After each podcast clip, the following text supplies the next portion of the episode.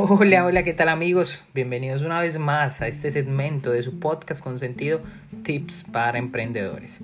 Mi nombre es Daniel Joseph y estaré acompañándolos en todo este camino que es el emprendimiento. Recuerden que este podcast fue diseñado para aquellas personas que están en el proceso de emprendimiento o creación de un negocio.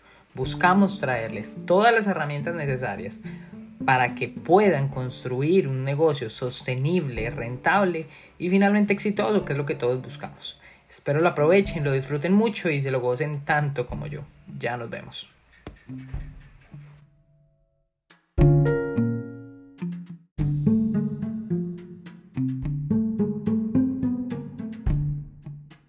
Hola, hola, ¿qué tal amigos? Bienvenidos una vez más a esto que es su podcast con sentido.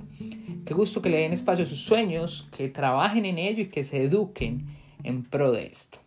Eh, recuerden que todas las semanas vamos a estar sacando un nuevo episodio. Y bueno, el tema de hoy es creación de marca.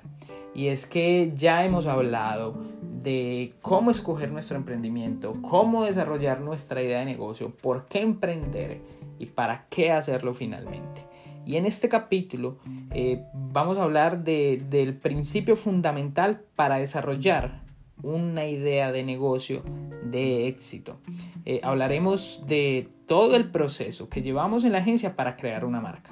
Pero también les voy a dar el mayor argumento que tengo para que lo hagan. El cómo y cuándo hacerlo. Y es que las personas siempre se equivocan al momento de empezar con su proyecto porque se preocupan por cosas menos importantes.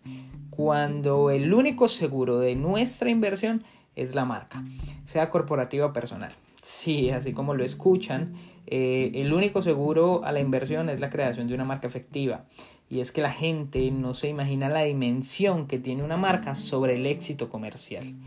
Y viene desde el nombre. Muchos dicen, no, es que eh, el nombre es lo de menos y no, tal vez antes sí, amigos, eh, pero ya no. El mundo cambió, el mercado cambió.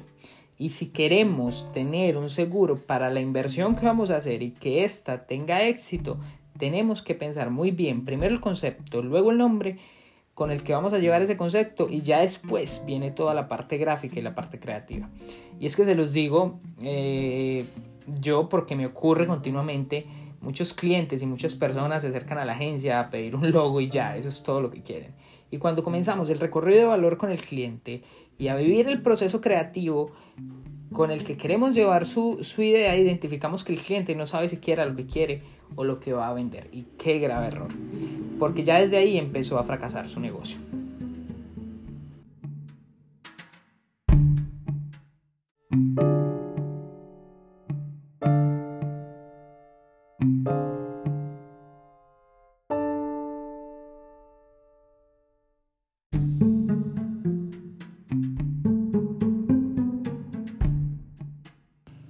Y bueno, como les decía, eh, la mala creación y planeación de una marca es uno de los principales errores, factores de fracaso para un negocio. Les voy a contar una historia de un empresario que trabajó en sus inicios eh, con una casa de eventos, de catering, eh, y comenzó a escalar en puestos. en ese proceso de, de crecimiento, comenzó a conocer un poco más a fondo el modelo de negocio dentro del que se movía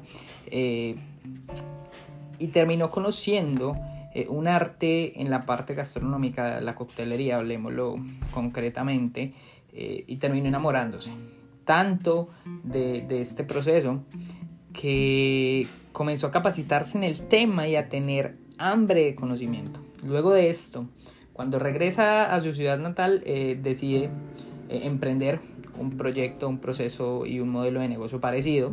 Decide montar una empresa de catering y barras de coctelería para eventos eh, y se motivó tanto con el proceso que comenzó a pensar solamente en la infraestructura, comenzó a pensar qué iba a comprar, qué necesitaba, eh, qué quería en cuanto a infraestructura, en cómo comprarlo mejor para ofrecer un servicio muy premium, porque finalmente era como lo había conocido y como veía que la gente adquiría el servicio.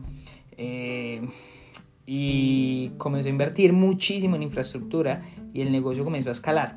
Los amigos, los conocidos, los familiares y todas las personas con las que había tenido algún contacto lo llamaban eh, para un servicio o para sus eventos, para, para disfrutar de, de, de experiencia, porque les parece interesante. Pero llega un punto en ese proceso de crecimiento y, de escalamiento del negocio donde mm, eso no fue suficiente. Los amigos se acabaron, eh, ya los amigos no requerían su servicio con la misma continuidad porque no tienen la capacidad adquisitiva y el negocio comenzó a entrar en números rojos. Eh, requería nuevos clientes, sí o sí, pero como el concepto y la infraestructura del servicio tenían una fachada de ser inalcanzable, nadie demandaba este servicio. Eh, porque les parecían innecesario para, para sus eventos. Y entonces al cabo de un tiempo tuvo que cerrar. Y quiero contarles que, que lastimosamente ese empresario fui yo. luego, de un tiempo eh, comprendí que no era suficiente con tener una buena infraestructura, con tener un equipo increíble, mm, que se necesitaba algo más. Y que no había pensado en lo más importante, que era construir una marca basada en el concepto que quería llevar a los clientes y que quería llevar a los consumidores. No, no había aprendido a entender el mercado y no pensaba en algo más allá. Y por eso, porque les acabo de contar, perdí toda la inversión. Eh, imagínense, como un error tan estúpido, estratégico en la marca hizo que fallara en el proceso. Y justamente ahí entendí que esto no me podía volver a pasar. Y por eso, de esa experiencia quise sacarlo mejor. Quise aprender eh, vi en, un punto de coyuntura que esto era una oportunidad para replantear y para, para aprender solamente, para sacar el tema experiencial como, como el valor agregado y como la ganancia de todo el proceso.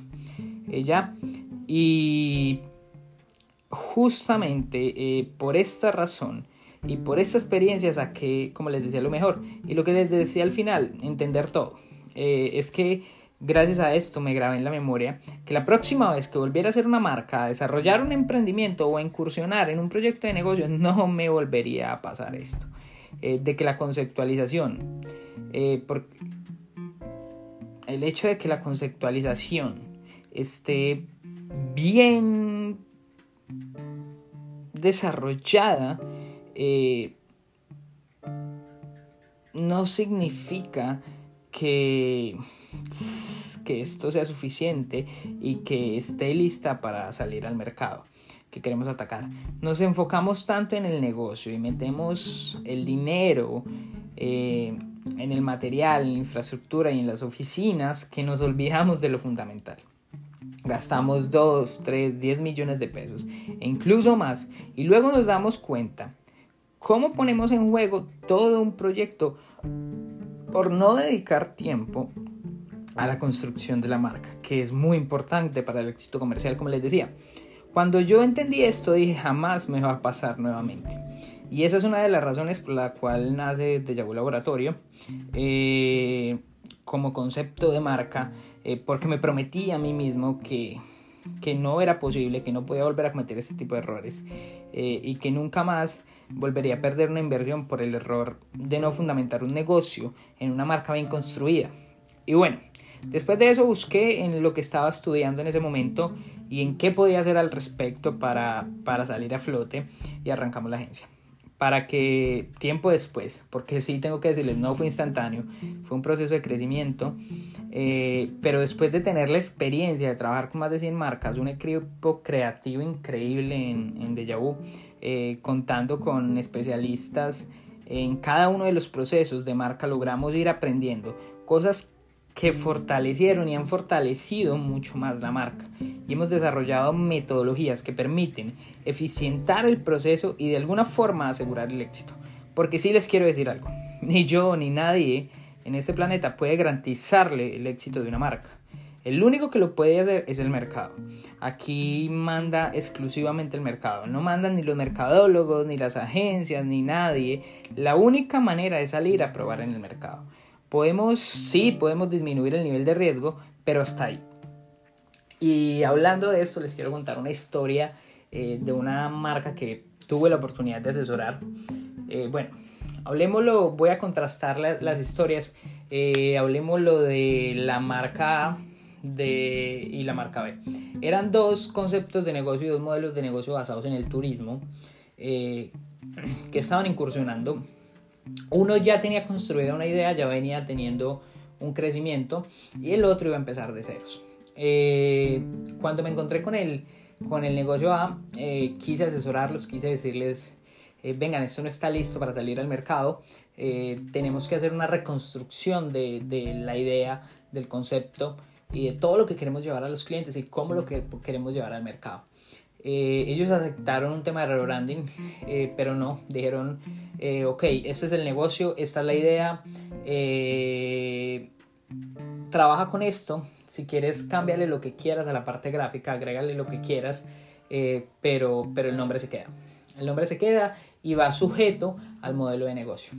Eh, habían, pues, ciertas cuestiones eh, emocionales que unían a, estas personas a su negocio y no lo veían de la manera lo suficientemente comercial y racional que, que era lo más importante. Entonces, bueno, hicimos el rebranding. De hecho, construimos una marca muy bonita, eh, basada en lo que ya tenían, en lo que ya habían avanzado. Eh, y listo, quedó lista para salir al mercado. Y el negocio B, eh, cogimos el concepto de ceros, conocimos el lugar, conocimos el espacio, como les digo, estaba basado en el turismo. Entonces pudimos unir todos los factores de hecho, el dueño, hay una historia muy particular porque él quería que dentro de ese nombre fuera sí o sí o sus iniciales o su nombre porque le gustaba mucho el concepto de branding y de, y de estampar en, en, su marca corporativa su nombre. Así que lo incluimos, eh, hicimos una marca eh, muy ambiciosa, una marca pensada en, en un concepto y una, y una sensación muy luxury eh, lo hicimos de ceros, le creamos el modelo de negocio de ceros y también salió al mercado. Pues, ¿qué creen ustedes que pasó al cabo del tiempo?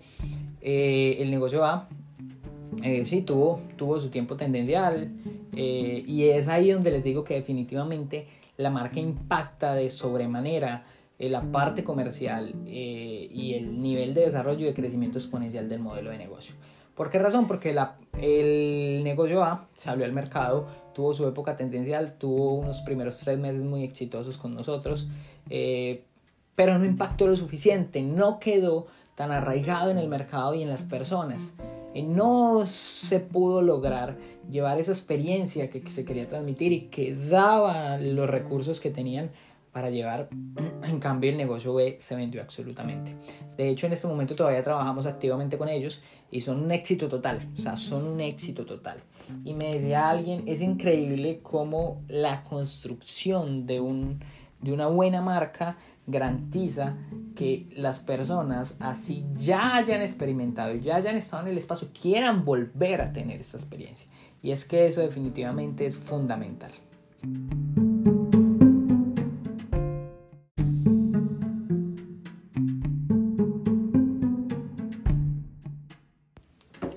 Continuando, es que yo sé que la pregunta eh, más frecuente que se van a hacer eh, después de esto es cómo construir una marca de manera eficiente.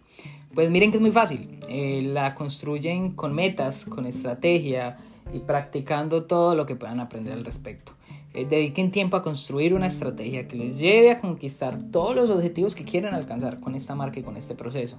desarrollen un mapa que se complemente con la marca personal de ustedes, con lo que son ustedes y con lo que quieren ofrecer el mundo, para que el emprendimiento o el negocio se sienta mucho más humano.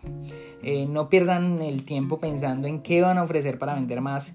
es preferible eh, que dediquen e inviertan en crear y ejecutar acciones para posicionar lo que ya tienen y que esto funcione.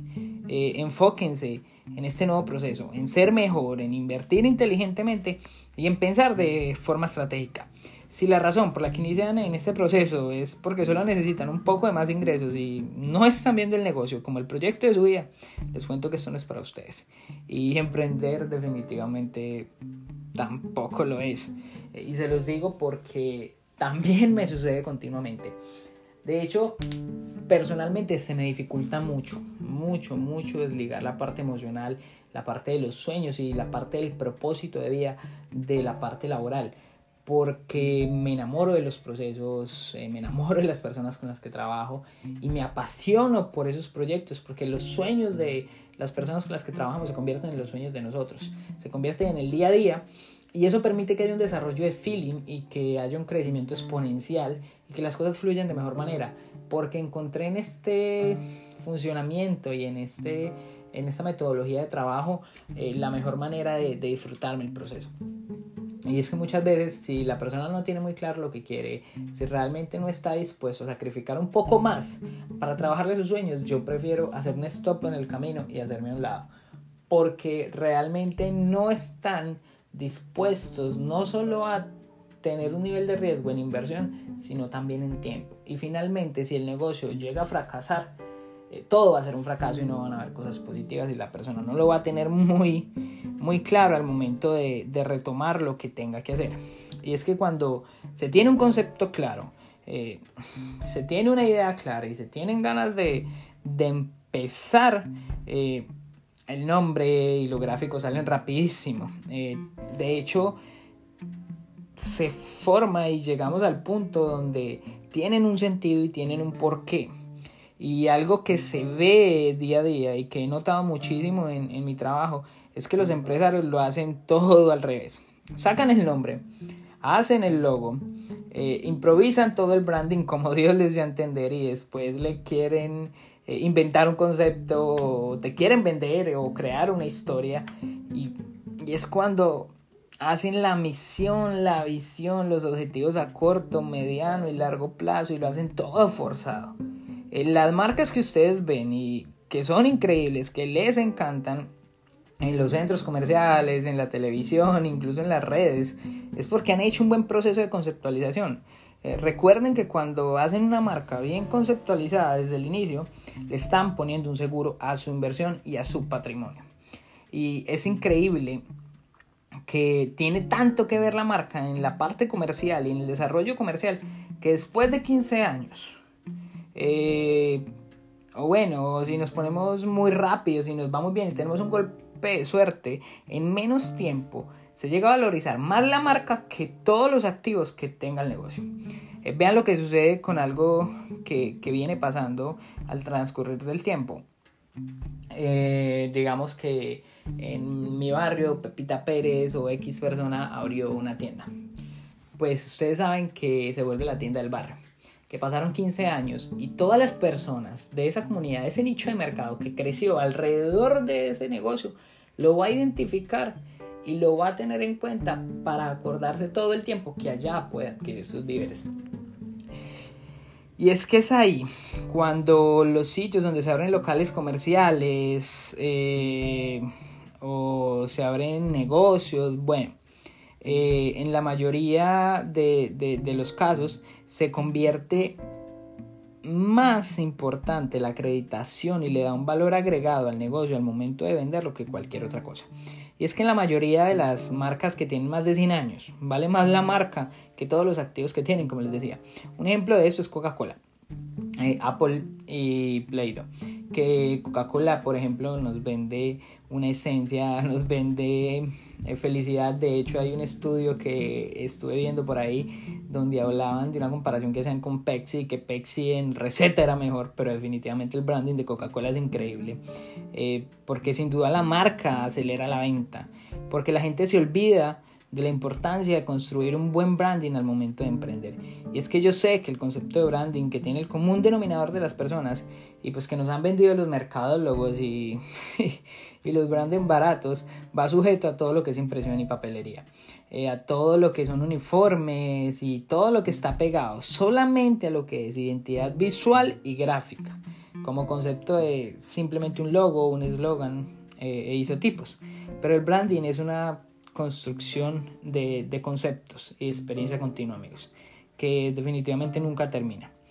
Eh, y lo único que me queda por decirles y contarles es que hagamos esta situación hipotética. Si yo les vendo una camiseta de, de Yahoo Shop, que es, el, es la tienda de, de, de la marca de Yahoo, eh, sin branding, sin ningún diseño o esencia de la marca, tal vez la compren porque sí, puede que sea de buena calidad, puede que compren porque es buen vendedor la persona, o bueno pero se convierte en una camiseta más, en una pieza más de nuestro closet. Pero si yo les cuento por qué el diseño que lleva impreso, estampado, eh, o bordado, encima es parte de mi esencia, de mis sueños, de lo que quiero vender con la marca y logro transmitirles el mensaje de fondo que tiene la construcción de esta marca, eso va a vender mucho más. Y es que esto es lo más bonito de la conceptualización, que pueden contar una historia, que pueden regalar esencia eh, y que todo el proceso se vuelve mucho más ameno. Y es que todo el tiempo veo que la gente se está desgastando en cuál es mi propósito, cuál es mi historia, cuál es la historia de mi marca y creo que nos complicamos demasiado. Creo que sencillamente nuestro propósito viene de cosas más básicas.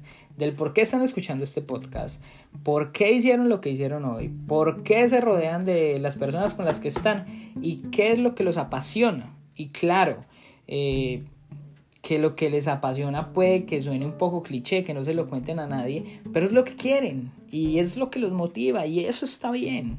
Eh, y bueno, no me voy a ir con todo esto del propósito, de cuestiones de mente reptiliana ni nada de eso. Eso vamos a tener más tiempo para hablar y vamos a hablarlo en un capítulo posterior. Para terminar, quiero decirles que todas las marcas deben tener un propósito. Por ello es que yo me dedico a esto, eh, le dedico el tiempo a lo que estoy haciendo con la agencia y me lo disfruto tanto. Así que háganlo, sigan soñando.